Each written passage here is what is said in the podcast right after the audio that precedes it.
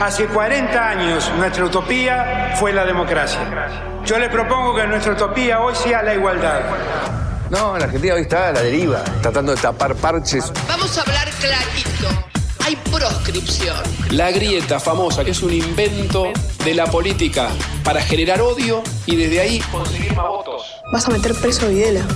A todos los responsables. Estamos trabajando en armar una estrategia para enfrentar la izquierda a nivel internacional. La izquierda tiene que pelearle y la peleamos todos los días. Si vos le tenés bronca, le tenés que pelear, pelear o que tenés bronca, pero lástima a nadie. La moneda ya está en el aire. Empieza cara o seca en FM Concepto.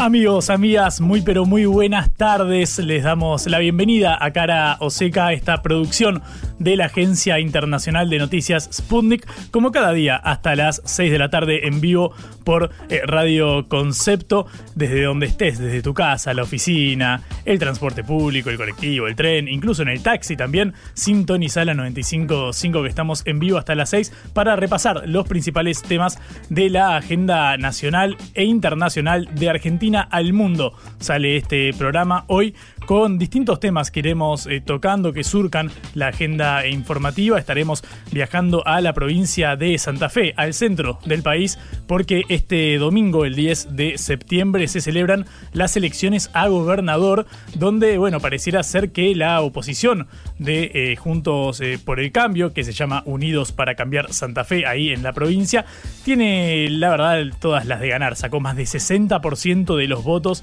en las primarias, en las PASO, eh, celebradas hace un par de meses. Y bueno, viajaremos ahí para ver qué sucede. Hablaremos con alguien del eh, oficialismo de la provincia a ver si tienen forma de retener esta eh, localidad clave en el armado nacional. Obviamente esto no puede escindirse de lo que serán las elecciones presidenciales. Veremos si da alguna señal en ese sentido de cara a lo que suceda con las generales del 22 de octubre.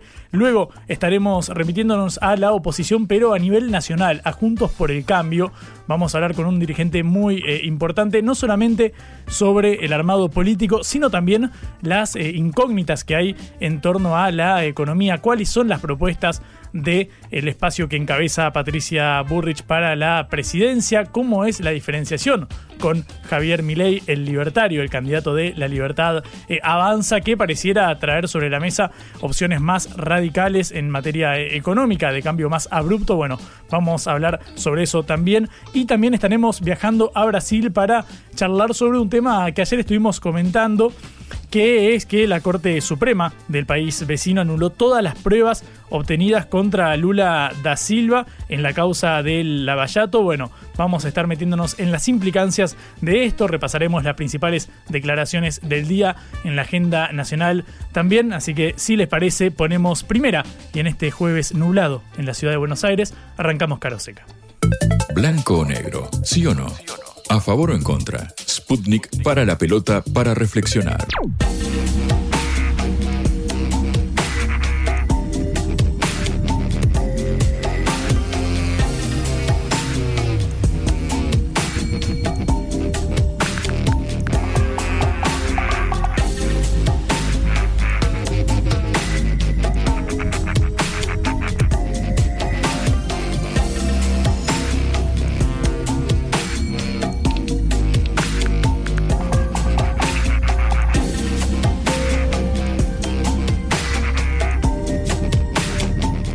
Bien, antes de meternos en la primera nota eh, del día, un dato recién salido del horno, la inflación de la ciudad de Buenos Aires fue del 10,8% en el último mes, en agosto, y acumula una suba del 127,3% en los últimos 12 meses. Es el dato más alto en eh, los últimos 12 años, desde 2011, desde que empezó a medirse en la Dirección General de Estadísticas y Censos eh, porteña. ¿Esto por qué importa? Bueno, porque suele marcar una tendencia con respecto al índice nacional. Por ejemplo, en julio, el mes anterior, eh, la ciudad había arrojado un 7,3% y luego la nacional, la inflación general, fue del 6,3%. Atención porque lo que más subió fue el rubro de alimentos y bebidas, 12,5% en el mes de agosto en la ciudad de Buenos Aires, en con lo que hablábamos con Isaac eh, Rudnick del eh, ISEPSI sobre cómo afectó la devaluación a la suba de los alimentos que sabemos constituyen un pilar clave en la canasta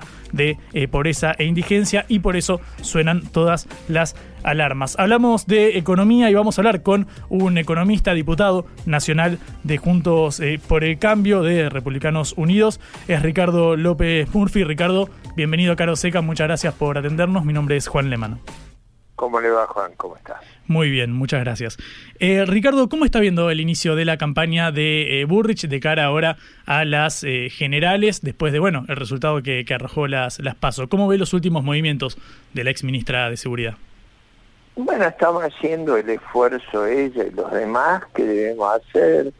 Ella hoy está en misiones, recorriendo el territorio y muchos de nosotros lo estamos haciendo en distintos tipos de reuniones y exposiciones, yo no paro un minuto, y enfrentando los medios como estoy haciéndolo en este caso, eh, tratando de exponer nuestros, nuestros programas, nuestras ideas, nuestras propuestas, y hacer de eso el eje de la campaña, el contacto en el territorio, la disputa en los medios, ofrecer las mejores ideas y, transmitir la solidez de una coalición muy amplia, extendida en todo el país, que tiene más de mil gobiernos locales, que va a gobernar más de 10 provincias, que tiene un bloque muy, muy grande en senadores y diputados y que creo yo es la fuerza con más aptitud para gobernar. Mm. ¿Qué lectura hace Ricardo sobre el ingreso eh, a la campaña del titular de la Fundación Mediterránea de, Carlos Melconian? ¿Cómo cree que cae su, llegada a Juntos por el Cambio en este tramo hasta las generales? Yo creo que ha sido positivo, es decir, la coalición nuestra es muy grande, muy matizada, y la incorporación de la Fundación Mediterránea, en particular del Liberal, de su De Estudios Económicos, de su economista jefe, ha reforzado nuestros equipos técnicos, ellos se han alineado debajo del liderazgo de la doctora Burrich y están haciendo una contribución muy valiosa al debate y a las propuestas de la sociedad argentina y complementando el esfuerzo que habíamos hecho anteriormente, los que la venimos acompañando desde hace mucho tiempo. Mm. Estamos hablando con Ricardo. Sí. que ha habido una gran sinergia, ha sido ha sido muy bien receptado, como me parece que estamos funcionando bien, o sea, eh, uno de los temas nuestros era cuestionarnos y estamos bien cuestionados. Estamos hablando con Ricardo López Murphy, diputado nacional de Juntos eh, por el Cambio. Eh, Ricardo, me pongo en los zapatos de alguien quien que busca votar a la, oposición, que no está satisfecho con el gobierno, y le pregunto a usted, ¿por qué debería optar por Patricia Burrich si quien pareciera expresar más cabalmente el hartazgo o el desencanto hacia, hacia este gobierno es Javier Milei? ¿Por qué deberían votar por su candidata? Bueno, varias razones. La primera es que es una mujer, eh, una profesional, muy entrenada, ha sido tres veces diputada de la Nación, ha sido su secretaria, ha sido dos veces ministra en Trabajo, Seguridad Social, en Seguridad Nacional, o sea, tiene una vastísima experiencia, ha sido presidenta del partido político más, grande de la coalición, eh, yo diría tiene un programa muy importante, tiene un equipo inmenso, tiene una enorme cantidad de diputados, senadores, gobernadores, intendentes, diputados provinciales, concejales, y lo que es más importante ha sido quien ha enfrentado los excesos del gobierno desde, desde el comienzo y nunca ha estado mezclada con masa ni con ni tiene listas que se confunden con él, ni ninguna de esas eh, características que podrían generar, digamos, eh, algún tipo de duda. Eh, nosotros no tenemos ninguna duda, hemos enfrentado al proyecto totalitario desde el comienzo de su gestión. Mm.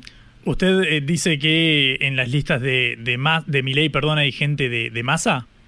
No, la dice, lo han dicho ellos mismos, ¿no? O sea, ese episodio ha surgido, es muy claro, fíjese lo que pasó en Santiago del Estero, que el gobernador el principal impulsor de masa bajó la lista de Milei, ¿usted cómo cree que pasó eso? Mm. No, no estoy haciendo una, estoy no estoy inventando algo, estoy recogiendo hechos. Mm. Lea los episodios que ocurrieron en Tigre, los candidatos de San Isidro no son parientes nuestros casualmente. Ricardo, eh, quiero ir a una propuesta concreta que es quizás la que está eh, en boca de una gran parte de, la población y sobre la cual se está hablando en materia eh, económica, que es la dolarización de la, de la economía propuesta por ley. ¿Qué opinión le, merece? Obviamente ha, ido, ha habido idas y vueltas con respecto a esto, sobre si primero es necesario ordenar la macroeconomía, sobre en qué momento se llevaría a cabo, pero a fin de cuentas todo redunda en la opción por llevar a cabo esta iniciativa desde la libertad avanza. ¿Qué opina? Como dice usted que ha ido cambiando, ha sido una al desayuno, otra en el almuerzo, otra a la hora del té y otra en la cena. En, síntesis, lo que están diciendo ahora que sin dólares no se puede hacer, no se va a poder hacer. Y a mí me parece un tema de segundo orden. Lo que acá es esencial es reordenar el Estado, balancear el presupuesto, hacerlo entrar en superávit, integrar la economía al mundo, generar leyes pro empleo, pro mejorar la educación, mejorar la seguridad. El tema del régimen monetario es un problema de segundo orden. Mm.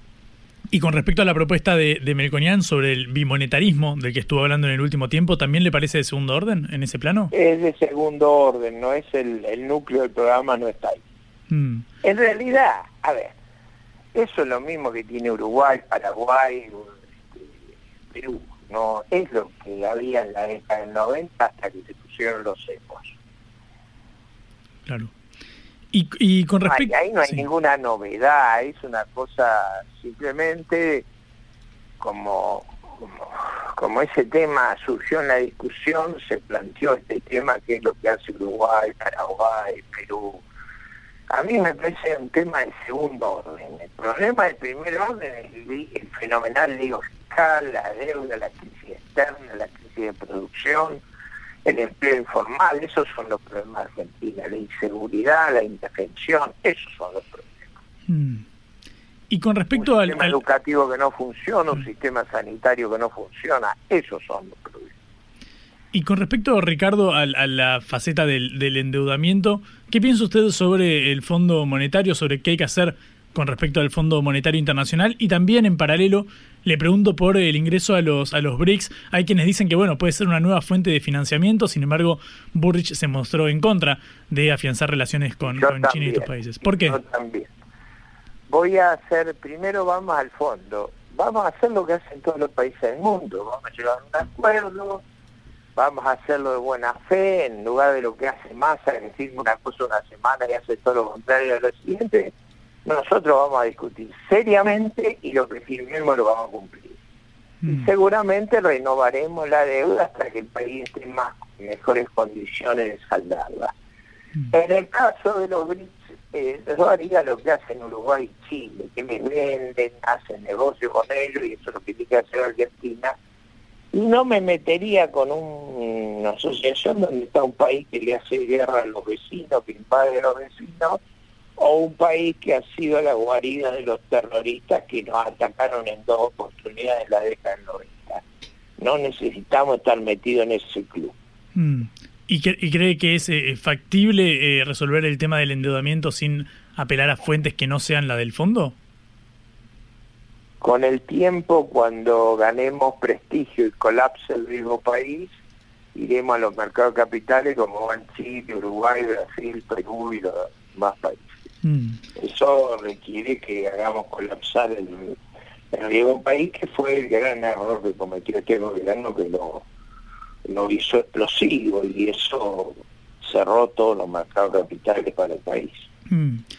Hay una discusión en este momento, eh, Ricardo, aprovechando que usted es, diputado, sabemos que, bueno, Unión eh, por la Patria, el oficialismo en el Senado, está buscando modificar la ley de, alquileres, la media sanción que obtuvo el proyecto de Juntos por el Cambio en la Cámara Baja en diputados y que para eso bueno, está intentando tender eh, acuerdos. En caso de que la iniciativa de la ley de alquileres sufriera cambios, por ejemplo, con respecto a los plazos de eh, renovación o al tiempo de actualización de los contratos, ¿usted estaría dispuesto a, aceptar estas modificaciones?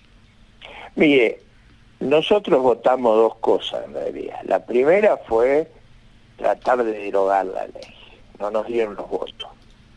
Los votos nos dieron para reformar dos cosas que eran importantes. Una, achicar el plazo de tres a dos años y achicar el periodo de ajuste para que no sea una traba para que la gente pueda alquilar. Yo diría que ratificar lo que votó diputado es la mejor solución que se puede alcanzar y cuanto antes la hagamos, millones de familias se van a ver aliviadas, millones de familias. Mm. Yo conozco mucha gente que está muy angustiada por el alquiler y que que se hicieran las reformas que ya se hicieron en diputados, se aprobaran, le arreglaríamos el problema a miles de personas, millones de personas. Mm.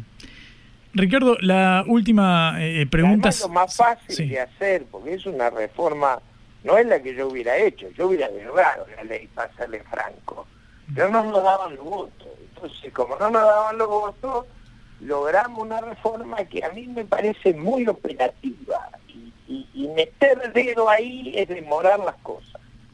Mm. En este punto... el dedo tiene que volver a diputado, después pasar por las comisiones, se demora mucho, el país está, hay muchos problemas con los alquileres. Aprueben lo que sacó diputado y si quieren más adelante discutimos una cosa más compleja. Yo discutiría eliminar en ese punto usted coincidiría con, el Armado de la Libertad Avanza que propuso la derogación directamente. Nosotros la propusimos, no pero, ellos. Pero ellos también se levantaron cuando lo que se aprobó fue la... bueno, por supuesto que ellos siempre hacen seguidismo, van van poco al Congreso, cuando van nos hacen, hacen seguidismo. O votan en contra disparatadamente, porque lo único que se podía votar es lo que votamos nosotros. Mm lo único que dan los votos. En la vida hay que ser realista. Si usted dice, mire, yo le digo, ah, la ley de gravedad se aplica, no salte del quinto piso. Ahora usted dice, estoy en el primero, bueno, de ahí no se va a matar si salta, del quinto se mata. Mm. Ahora, para mí me gustaría saltar del quinto, pero no estás en el quinto, no estás en el primero, el quinto te matas. ¿Entiendes? Sí. Em, a partir de... Esto proponen que por qué no saltamos, porque saltarse puede el primero, no del quinto. Claro. Es más grave la situación como para directamente dejar en esa situación. No, no es más grave, no teníamos los votos, por Dios. En el Congreso hay que conseguir los votos. Eso no lo entienden, entre otras cosas, porque saben que ellos no los tienen. Entonces, como no los tienen, no sé, es decir, el problema cuando usted elige a alguien que no tiene los votos es que se mete en un lío muy grande. Hmm. Si el, eh, Javier Milei fuera electo eh, presidente y avanzara con reformas con las cuales usted puede llegar a estar de acuerdo, ¿usted eh, apoyaría las, las mociones que pasen por el Congreso? Yo siempre he actuado patrióticamente. Voy a hacer lo mejor para mi patria en cualquier caso, pero mi me parece que por todo lo que he dicho, el país debe votar a Patricia Burrich. Mm. Es la, mayor certeza que van a tener de que no nos pasen cosas raras. Y si el balotaje fuera más a Milei, ¿qué sería lo mejor para la patria en ese caso, si hubiera que jugarse la No va a ocurrir eso, no va a ocurrir eso. Va a ser Burrich presidente. Ricardo, muchas gracias por este ratito en Caro Seca. Gracias, hasta luego. Ricardo López Murphy, ex ministro de Economía de la Nación, diputado nacional de Juntos por el Cambio, hablando sobre el tema de la ley de alquileres, sobre el armado de Patricia eh, Burrich y también, sobre todo, sobre qué sucede con la incógnita llamada Javier Milei. Esto es Cara o Seca, el programa de reflexión y análisis de Sputnik por concepto FM.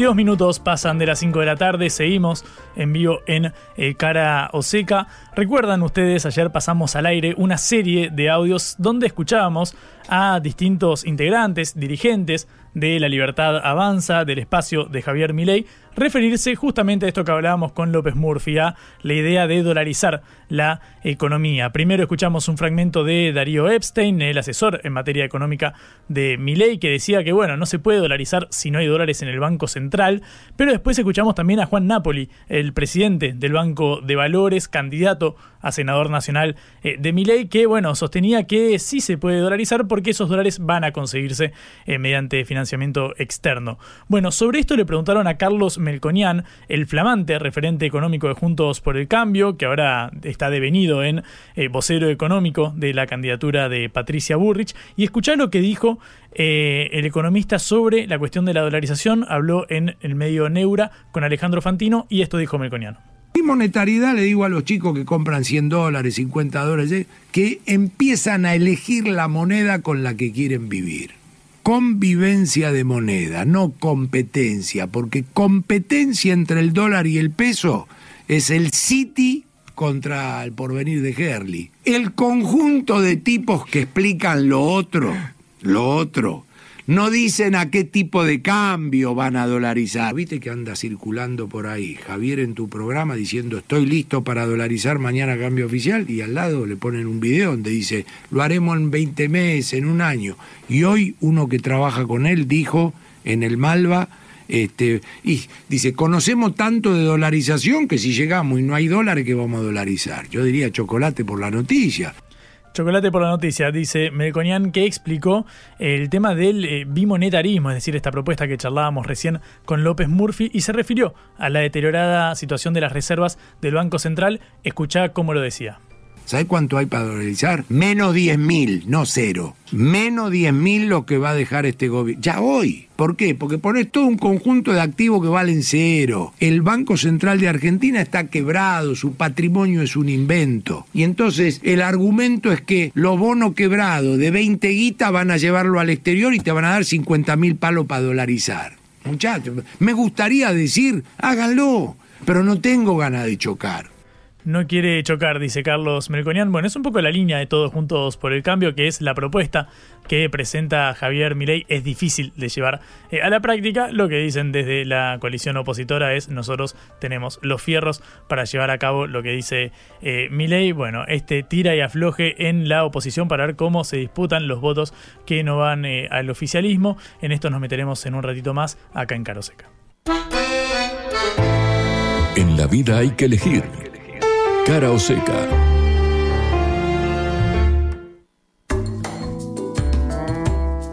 Cinco y media de la tarde en todo el país. Seguimos en vivo en Caro Seca hasta las 6. Lo decíamos en la apertura, este domingo habrá elecciones en la provincia de Santa Fe, una de las más importantes, de mayor peso a nivel eh, nacional, donde se elegirá al próximo gobernador. Recordamos que Omar Perotti, el actual mandatario, no puede presentarse a la reelección, según bueno, estipula eh, la constitución provincial. En las primarias, en las PASO, eh, la oposición Unidos para Cambiar Santa Fe cosechó el 63% de los votos con Maximiliano Puyaro a la cabeza. En el peronismo, en tanto, eh, el 28% de los sufragios fueron para la fórmula de Juntos Avancemos y su candidato será el actual senador nacional Marcelo Lewandowski. Vamos a hablar justamente con Silvina Frana, que es candidata a vicegobernadora de Lewandowski en el peronismo en Juntos Avancemos. Silvina, buenas tardes, ¿cómo estás? Muchas gracias por atendernos. Juan Leman te saluda. Hola, ¿cómo estás? Muy buenas tardes, un gusto. Igualmente. Em, Silvina, pareciera tener un desafío por delante, ¿no? Para, para revertir lo que fue el resultado de las primarias. Eh, ¿Cómo están encarando eh, estas horas antes del domingo donde vayan, cuando van a ir a las urnas? Con mucho entusiasmo, en realidad, este, cuando cerraron los comicios del 16 de julio, inmediatamente, en primer lugar, nos pusimos de acuerdo con las otras listas que habíamos sido internas para trabajar todos juntos y así lo venimos haciendo. En cada pueblo, en cada lugar, con vecinos, tratando que la gente nos sienta cerca, pero también con propuestas muy concretas para gobernar la provincia de Santa Fe y con un candidato que la verdad es un orgullo acompañarlo a Marcelo Lewandowski, un hombre Se dejó unas zonas de confort para servir, para trabajar, para comprometerse con los santafesinos y las santafesinas y en mi caso acompañarlo desde un lugar de experiencia. Eh, hace algunos años que yo ocupo distintos lugares y hoy por hoy me tocó conducir por primera vez en la historia de la provincia, una mujer conduce el Ministerio de Infraestructura y desde ese lugar este, acumular experiencias que claramente van a ser este, muy positivas para la gestión de Marcelo Lewandowski. Mm. ¿Qué balance haces, eh, Silvina, del gobierno de, de Perotti estos cuatro años en la provincia? Yo tengo un balance positivo y sobre todo porque los gobiernos hay que evaluarlos también en contexto. No recuerdo desde la vuelta de la democracia un gobierno que haya transitado dos años de pandemia, eh, una sequía histórica, la falta de agua, hoy un conflicto económico de magnitud, entonces en ese contexto creo, creo que hemos este, sabido superar dificultades y seguramente con cosas que hay que cambiar. No digo que sea todo perfecto, digo que en ese contexto, por lo menos en el ministerio que a mí me toca conducir, se ha logrado muchísimas cosas. Hacía 40 años que la provincia de Santa Fe no invertía en gasoductos, hoy hay cuatro gasoductos en marcha. Hace años que la provincia de Santa Fe no fortalecía el sistema de agua potable. Hoy tenemos dos grandes inversiones, ambas eh, obras financiadas por Nación. Hay un acueducto histórico que va a llevar agua al departamento 9 de julio, que hay muchos vecinos y vecinas toman agua con arsénico, departamento 9 de julio, departamento San Cristóbal. Entonces digo, bueno, desde el ministerio que a mí me tocó conducir hubo decisiones de fondo que realmente van a modificar realidades. Y hay cosas que hay que mejorar. Por eso Marcelo Lewandowski tiene una propuesta muy concreta para para llevar adelante un ambicioso plan de viviendas a lo largo de lo ancho de la provincia. Hay mucha demanda y bueno, y mucha gente que no puede seguir alquilando, muchas situaciones que hay que acompañar y para eso está el Estado. Estamos hablando con Silvina Frana, candidata a vicegobernadora de Santa Fe en Juntos eh, Avancemos. Eh, Silvina, cada vez que, nos llega a los diarios aquí en, Buenos Aires, en distintos puntos del país, eh, Santa Fe en el último tiempo estuvo asignado por la cuestión del narcotráfico, sobre todo en Rosario.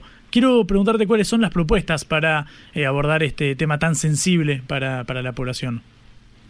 Mira, en primer lugar, quiero decirte que a mí me causa mucho dolor que una provincia que tiene tantas cosas para mostrar, solamente sea conocida por eso. Me causa mucho dolor porque creo que es un hecho absolutamente injusto. Es cierto que atravesamos ese problema, pero también es cierto que la provincia tiene muchas cosas positivas. Todo lo que te comenté y muchas cosas más la hicimos como consecuencia del esfuerzo de mucha gente.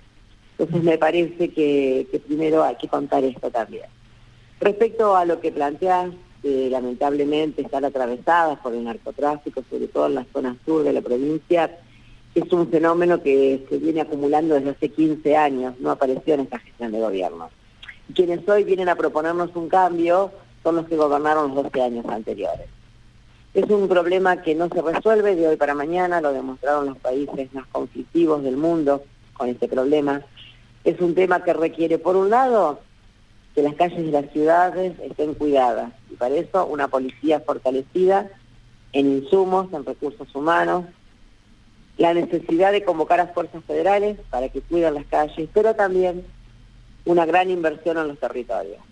Hoy en, todavía en la provincia de Santa Fe, los lugares más vulnerables, hay lugares vulnerables donde no hay escuelas a la altura de las necesidades de ese barrio, no tienen un lugar de contención, que puede bien puede ser un club, una iglesia, y entonces lo que tenemos que nosotros recomponer es el tejido social, si no, no nos van a alcanzar los ejércitos del mundo para combatir el narcotráfico. Mm. Y recomponer el tejido social tiene que ver con eso, con escuelas de doble escolaridad los lugares más postergados, tiene que ver con la presencia del Estado y el trabajo coordinado con, con el deporte, con los clubes, donde se se enseña a convivir, se enseña normas de disciplina, se enseña a ganar y perder como pasa en la vida.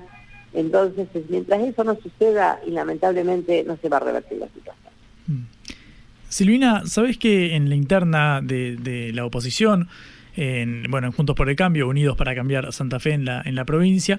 Carolina Lozada virtió fuertes acusaciones sobre Maximiliano Puyaro, quien va a ser el candidato eh, para la gobernación. ¿Qué opinas de estas declaraciones, donde lo vinculó incluso hasta con grupos narcos de por medio? Fue realmente muy, muy llamativo esa, ese capítulo. ¿Qué opinión te merece todo este episodio? Y la verdad que mucha preocupación.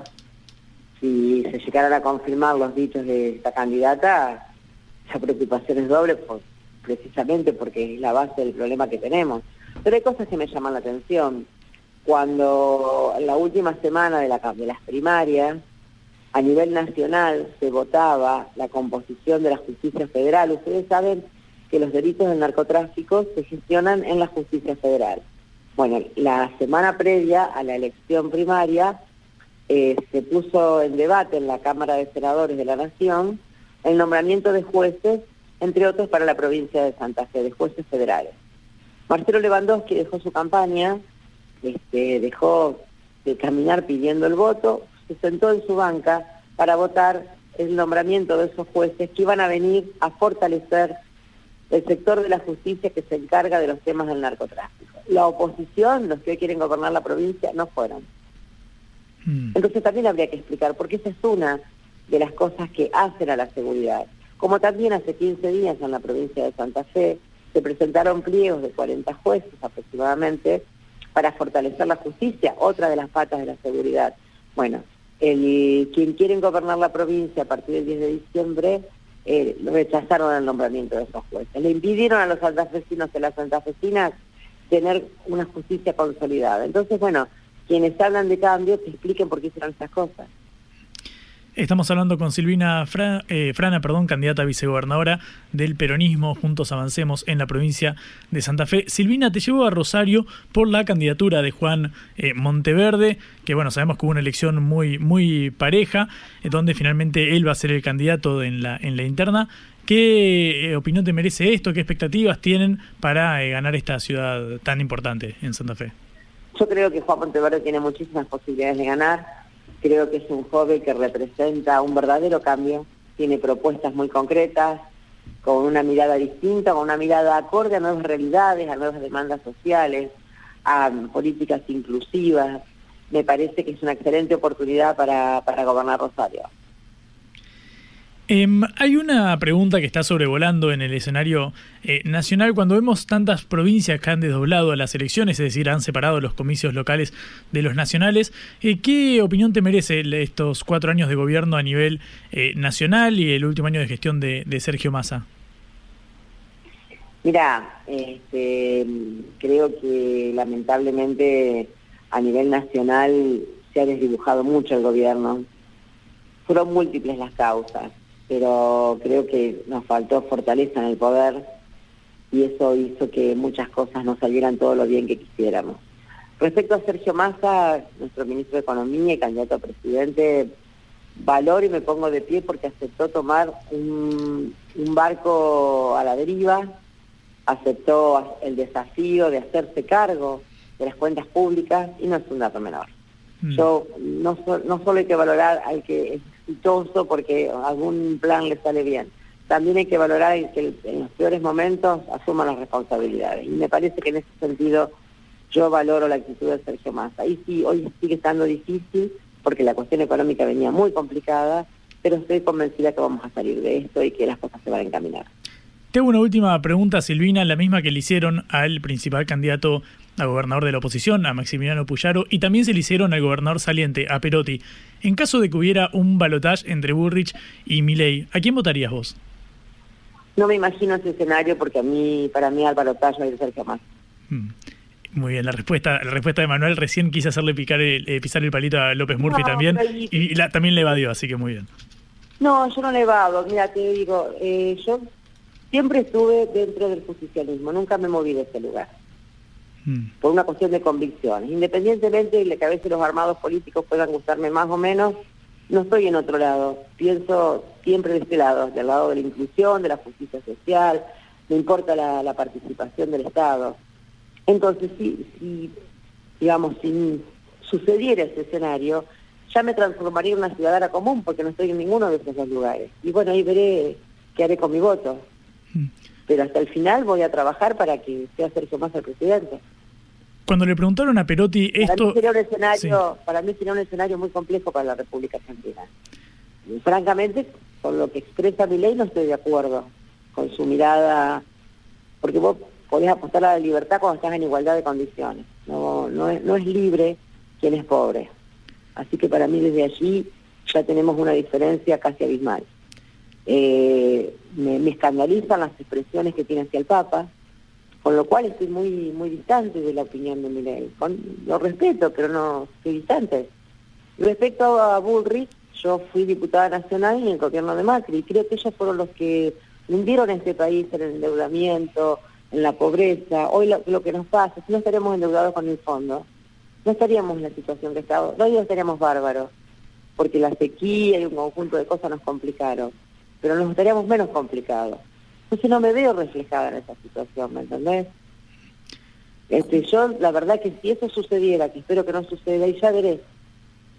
Pero hoy no puedo opinar, y no, no quisiera opinar para que para ganarme la simpatía de alguien, porque prefiero ser honesta, aunque me tenga que quedar en mi casa después. Te pregunto porque cuando le hicieron esta misma pregunta a Perotti, él sin dudarlo respondió que en un balotaje Burrich-Milei votaría eh, a Milei. ¿Qué opinas de esta respuesta? Yo lo respeto a Omar, formo parte de su gabinete, hemos trabajado muchísimo para nuestra provincia, hemos logrado muchísimas cosas, pero en esa, eh, frente a esa pregunta, bueno, tengo otra mirada. Y no, no está mal, convivimos democráticamente. Silvina, muchísimas gracias por este ratito en Caro Seca, fuiste muy amable. No, muchas gracias a ustedes, que tengan buen día. Bueno. Era Silvina Frana, candidata a vicegobernadora del peronismo en Santa Fe, en la fórmula encabezada por Marcelo Lewandowski. Juntos avancemos. La provincia, muy importante a nivel nacional, irá a las urnas este domingo y así vivimos la previa en Cara o Seca. Cara o Seca. En el foco.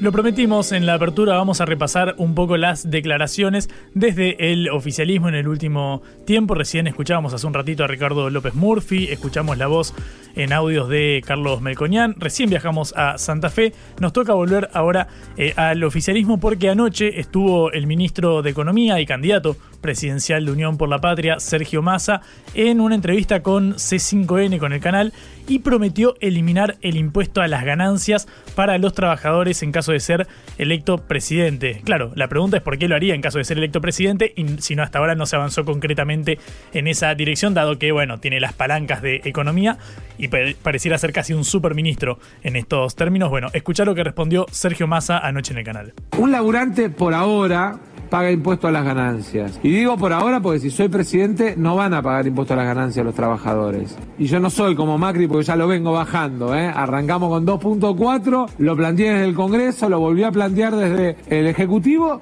y dentro de poquito voy a mandar una ley con el tema ganancias. Saca ganancias si es presidente, acaba de decir, ¿eh? Sí, o por ahí antes. Ahora lo que digo es, ¿Por qué no comparamos cuánto le cobran al laburante mientras directores de compañía no pagan impuestos a las ganancias por exenciones que tienen desde el punto de vista tributario? Saco ganancias si soy presidente o por ahí antes. Hay que ver ese por ahí porque faltan tres meses para que asuma el nuevo eh, gobierno, sea cual fuera el de Massa u otro. Bueno, hay que ver si hay anuncios en este sentido en los próximos eh, tres meses.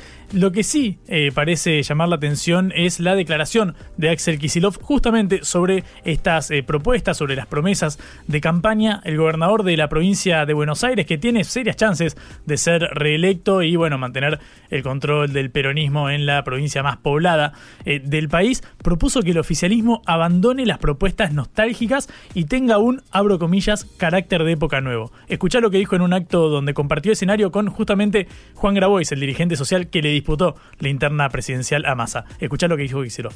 Y están pasando cosas eh, complicadas y novedosas. Ahora, yo creo que no tenemos que venderle esperanza a nadie y coincido con ustedes que tampoco vamos a entusiasmar demasiado solo con un discurso y con una propuesta nostálgica. Lo digo, ¿no? Porque nosotros que somos parte del peronismo, uno dice, bueno, Perón, Evita, Néstor y Cristina, pero no tengo ninguna duda de que son los momentos más gloriosos que vivió nuestro país, no tengo ninguna duda, pero creo que tenemos que ir dándole un carácter de época nuevo, generacional y de época nuevo. Nosotros no podemos vivir más de los... ¿Tienes ya tu fillo a esas bandas de rock, ¿no? Que toca los viejos grandes éxitos. Y uno, y uno sabe, pero bueno, va a haber que componer, muchachos. Una nueva, no una que sepamos todo.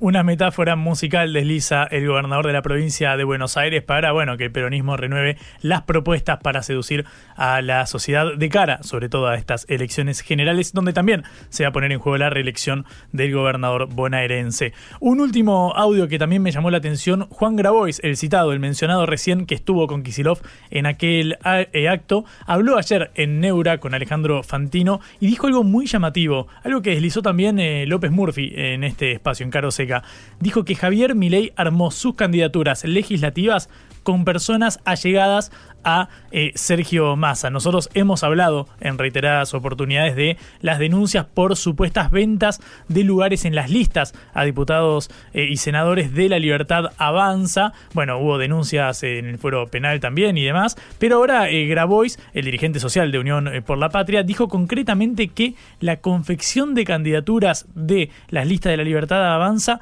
fue con gente que rodea al ministro de Economía. Escucha cómo se refirió Grabois a esto que, bueno, mezcla a Javier Milei con su rival en las elecciones, Sergio Massa. Escucha. Él es mucho más casta que yo. ¿Cómo vas? Yo no soy diputado. Nunca tuve un cargo público en mi vida. No recibo un peso del Estado. Él sí recibe plata del Estado. Después decide regalarla, donarla, soltearla. Pero ni Marra, ni toda la banda de runflas que tiene ahí, son todos parásitos del Estado objetivamente. No es que todos andan donando la plata. Tienen ejércitos de asesores que todos cobran del Estado. Sus economistas son todos economistas menemistas del SEMA, de la Fundación Mediterránea, etcétera, etcétera. Se rodeó de toda una banda de ex peronistas, ex menemistas, Frente Renovador. Mirá las listas que puso. ¿O con, cómo te pensás que armó las listas en todas las provincias? con toda gente de la nueva política, con todos pibitos libertarios, con todos pibes de rapi, son todos politiqueros de cuarta, todo puntero, todo puntero. Entonces no me jodan con que no es la está, cuando me decís Frente Renovador, ¿qué tiene lo que ver con masa? Claro, la lista la armó con todos ex Frente Renovador, arregló. Pero con todos ex Frente Renovador, ¿qué significa? Que la ¿Toda gente de masa? Toda gente de masa, dice Grabois, bueno, llama la, atención, no solamente por la imputación a Milei, que bueno, era previsible, pero el hecho de que lo vincule con nombre y apellido con personas del Frente Renovador, el espacio fundado por el ministro y candidato del eh, oficialismo. Habrá que ver qué novedades hay al respecto, cómo se desenvuelve el resto de la interna, si vuelve a soltar alguna frase de estas, quien eh, rivalizó con Massa en las eh, primarias, las internas de Unión por la patria. Este fue el repaso de audios. Los audios del día los escuchaste en Caro Seca. La vuelta al mundo en la vuelta a casa.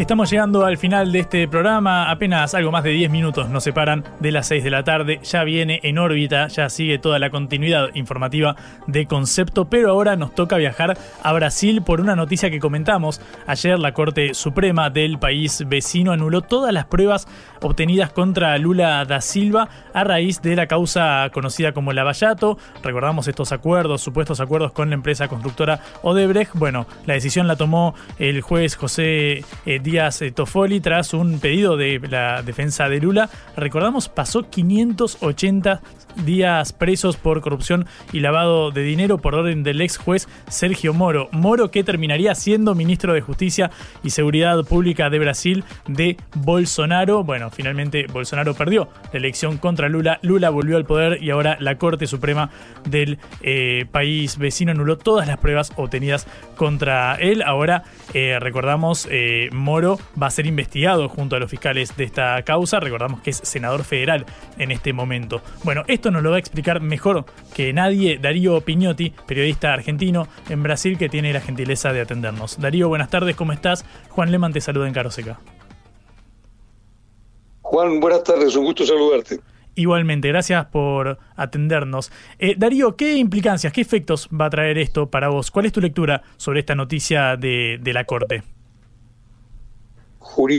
Jurídico pero fundamentalmente políticos. Jurídicos porque, tal como vos lo decías, eh, esto demuestra, confirma, porque es la segunda sentencia del Supremo Tribunal Federal que prácticamente dinamita todo lo actuado en la causa Lavallato. Lo dice la sentencia de ayer, fue un montaje, esa es una de las expresiones que más repercusión trajo, que más vibración generó, es decir, al denunciar en su sentencia, el Supremo dice que Lavallato era en realidad una organización con objetivos políticos que se valía de artificios, de simulaciones jurídicas para alcanzar sus objetivos, algo que en la traducción se parece mucho a la guerra jurídica, es decir, al lawfare, al utilizar a la justicia como un atajo hacia los objetivos políticos. Y acá viene el segundo elemento, el segundo plano de análisis. ¿Qué objetivos políticos se perseguía al utilizar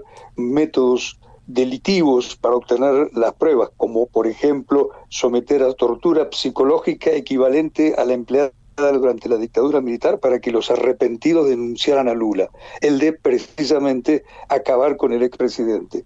Y por poco lo logran, como recordarás en 2018, cuando Lula era franco favorito a ser electo por tercera vez en los comicios de aquel año año, faltando menos de dos meses, aventajaba por entre 15 y 20 puntos, según la encuesta que se cogiera al entonces también candidato Jair Bolsonaro, Sergio Moro, el por entonces todopoderoso, pero fundamentalmente inimputable juez de la causa de Lavallato, decidió detenerlo a Lula y decidió que no podía ser excarcelado ni podía tener sus derechos políticos preservados. Consecuencia, Bolsonaro fue electo y ahí está el meollo político de la cuestión. ¿Hizo todo esto Bolsonaro para favorecer a, hizo todo esto Moro para favorecer a Bolsonaro? Es una pregunta que cada vez más se acerca a la respuesta sí. Primero porque los hechos lo confirman o lo confirmarían. Bolsonaro, a poco de llegar a la presidencia con este invalorable favor de Moro, el de mantener preso a su adversario, nombró a su benefactor, a Moro, como el superministro del gabinete. Pero además de esta cuestión política, lo nombró como ministro de Justicia y Seguridad. Pero además de ello, en la causa hay elementos que indican que durante todo este proceso los pasos dados por Moro no fueron solamente para acabar con Lula, sino para generar en la opinión pública brasileña y en el inconsciente colectivo una enfervorización parecida a la que se vive en otros países de América Latina contra la política, contra el progresismo y contra los líderes políticos populares o de izquierda. Estamos hablando con Darío Piñotti, colega, periodista argentino en Brasil. Eh, Darío, vamos a los efectos eh, políticos. ¿Cómo crees que sale parado Lula de este episodio y también Bolsonaro? ¿Qué respuesta tuvieron los simpatizantes del expresidente? El país político, como sabes bien, está dividido, está fracturado en Brasil. No en que la posición de Lula es mayor que la de Bolsonaro, pero el expresidente de ultraderecha sigue siendo un... Darío, bueno, estamos hablando con Darío Piñotti, periodista argentino en Brasil, sobre esta decisión de la Corte Suprema del máximo tribunal que anuló todas las pruebas obtenidas contra Lula eh, da Silva en la causa conocida como Lavallato. Mencionábamos recién la pregunta por bueno lo que suceda con el juez eh, Sergio Moro. Eh, ¿Estás ahí, Darío? Sí, yo te escucho perfecto. Ahí está, te perdí un, instante. ¿Podés completar, por favor? Sí, a lo que me refería es que en un país políticamente dividido, no en mitades iguales, porque la popularidad de Lula es superior a la de Bolsonaro, pero este mantiene una aprobación considerable, obviamente cada parte hizo lo suyo. Aunque entrando en detalle, los que más defendieron a Moro y al fiscal, al ex fiscal del Tandarañón, los hombres clave de Lavallato fueron ellos mismos, es decir, Moro y Darañol hablaron en favor de sí, pero no tanto la cúpula de bolsonarismo. Este ya es un indicio de que los elementos aportados por la justicia son muy contundentes. Y del lado del gobierno, no solamente esto fue bien recibido, sino que tomaron cartas en el asunto. Traducción, tanto la Abogacía General de la Unión, una institución que representa al gobierno, como el Ministerio de Justicia, iniciaron investigaciones para ir más allá. ¿De dónde? Hasta el momento lo que la causa, lo que la sentencia de ayer dice es que todo lo hecho por Moro está viciado, está contaminado y no puede ser considerado como base para un proceso. Pero después de ello hay que saber si Moro cometió delitos, no solamente administrativos o procesales, sino también penales. Es decir, Moro hizo cometió a lo largo de sus cuatro años al frente de la Vallato no solamente eh, em, arrebatos de poder, sino eh, crímenes. Ante esa hipótesis, la de que haya delinquido, estas instancias del gobierno, el poder, el, la Abogacía General de la Unión y el Ministerio de Justicia están investigando porque cuál pudiera, por lo pronto esto es una hipótesis, ser el próximo escalón hacia el cual avanzaría el gobierno a presionar en el Senado, Moro es senador por el estado de Paraná, para que fuera destituido. Esta posibilidad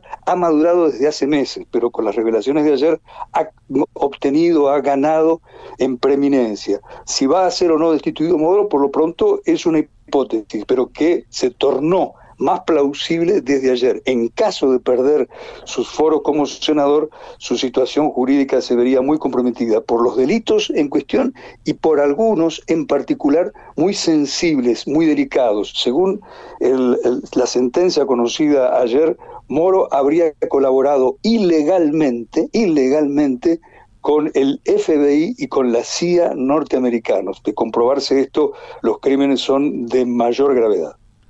¿Y cómo escala esto hasta la figura de, Bolsonaro? ¿Cómo sale parado el expresidente? ¿Sigue siendo una figura de peso pensando en, bueno, disputarle el, mandato a, Lula da Silva en las próximas elecciones?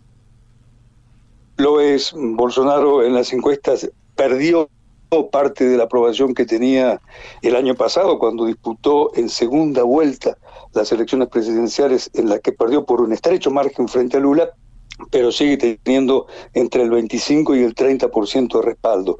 Claro que esto no será suficiente como para eh, presentarse en las elecciones de 2026 porque la justicia ya le impidió, ya se pronunció al respecto, ya hay una sentencia firme del Tribunal Superior Electoral, no de la Corte Suprema, prohibiéndole a Bolsonaro ser candidato en 2026, lo cual en el, en el ámbito del Partido Liberal al cual él pertenece y en el ámbito de los sectores militares y policiales en los cuales él verdaderamente tiene su base de apoyo, ha generado una preocupación porque no hay de momento algún liderazgo que pueda eh, eclipsar o que pueda tener el predicamento de Bolsonaro. Una de las figuras que comienzan a despuntar como su sucesora es precisamente la ex primera dama, la esposa de Bolsonaro, Michelle Bolsonaro, solo que para preocupación de la familia, acá algunos lo llaman el clan Bolsonaro, él, su esposa y sus tres hijos legisladores, ella también está envuelta en casos de corrupción. Ella también es investigada en un caso que ha tenido mucha sonoridad en las últimas semanas acá en Brasil, como es el que Bolsonaro se apropió, robó o se quedó con joyas obsequiadas al gobierno brasileño por la corona árabe saudita y las vendió en Estados Unidos. Esto eh, ha hecho mella, no ha acabado con la imagen de Bolsonaro y de su mujer, pero ha hecho mella. Por tanto, sí, Bolsonaro sigue en carrera. Hoy a esta hora Bolsonaro sería un elector muy importante en 2026, cuando son las próximas presidenciales, es decir, quien tenga el apoyo de Bolsonaro será un candidato fuerte de la derecha y fundamentalmente de la ultraderecha, y en esa eh, terna de postulantes están su esposa y también algunos importantes dirigentes de extrema derecha como son el actual gobernador del estado de San Pablo, el mayor estado del país, un estado cuyo Producto Bruto equivale al de Argentina, y quien fuera en su hora también ministro de Bolsonaro. Por tanto, Bolsonaro sigue en carrera, pero con causas jurídicas eh, en buen número, en alto número y una en, en, un número importante y una noticia que tiene menos de una hora y que por lo pronto es una especulación. El teniente coronel Mauro Cid, que durante cuatro años fue el auxiliar de órdenes de Bolsonaro, esto es su mano derecha y fundamentalmente su celular, quien tenía el celular de Bolsonaro, habría aceptado hacer una delación premiada en contra de su ex jefe. Habría, Por lo pronto, esto es una especulación que circuló en el canal de noticias Globo News. El auxiliar de Bolsonaro está preso desde mayo. Al principio, en las primeras indagatorias, él se mantuvo firme, no habló, demostró lealtad hacia su ex jefe, un teniente coronel hacia el ex capitán Bolsonaro, quizá omertá, pero aparentemente esa lealtad del teniente coronel comenzaría a, fisurarse, comenzaría a tener quiebres. Si esto ocurrirá o no, no se sabe, pero lo cierto es que si aquel que fue la mano derecha de Bolsonaro en sus cuatro años de gobierno decide hablar y confesar los delitos posiblemente eh, perpetrados por el expresidente, esto complicaría bastante no solamente su situación judicial, Bolsonaro ya no tiene más fueros, sino también su situación política. Darío, muchísimas gracias por este ratito en Caroseca. Fuiste muy amable y muy claro para entender todo desde aquí. Un gusto, hasta la próxima. Abrazo. Darío Piñotti, periodista argentino en Brasil. Así cerramos esta edición de Cara Oseca. La última noticia, Alberto Fernández está viajando hacia Nueva Delhi, hacia India, el país ahora también conocido como eh, Bharat, para participar del G20 por última vez en su mandato. Hay que dar esta noticia importante en el plano internacional. Y así cerramos esta edición de Cara Oseca, la producción de la Agencia Internacional de Noticias Sputnik. Nos pueden escuchar por sputniknews.lat. Celeste Vázquez en la operación Augusto Macías en la producción ejecutiva. Mi nombre es Juan Lehmann, nos encontramos mañana, como siempre, liderados por Patricia Lee. Hasta luego, que descansen. Vamos a hablar clarito. La guerra contra las drogas ha fracasado. Se ha producido un genocidio en mi continente. Tenemos nosotros que plantar una sola voz, y que América Latina, el Caribe, le diga a los Estados Unidos de Norteamérica, no más golpismo. Y se aplica lo que decía Tolstoy, un gobierno que no procura la justicia no es más que una banda de malhechores. Qué cosa rara que diga gracias a la vida a pesar del dolor, porque mi hija dio la vida sabiendo que había que cambiar. La vi ahí que, que, brillaba, que sobresaltaba en ese estadio hermoso y no lo pensé y, y la fui a besar. La vida está llena de tropezones y de fracasos, pero es hermosa. Cara seca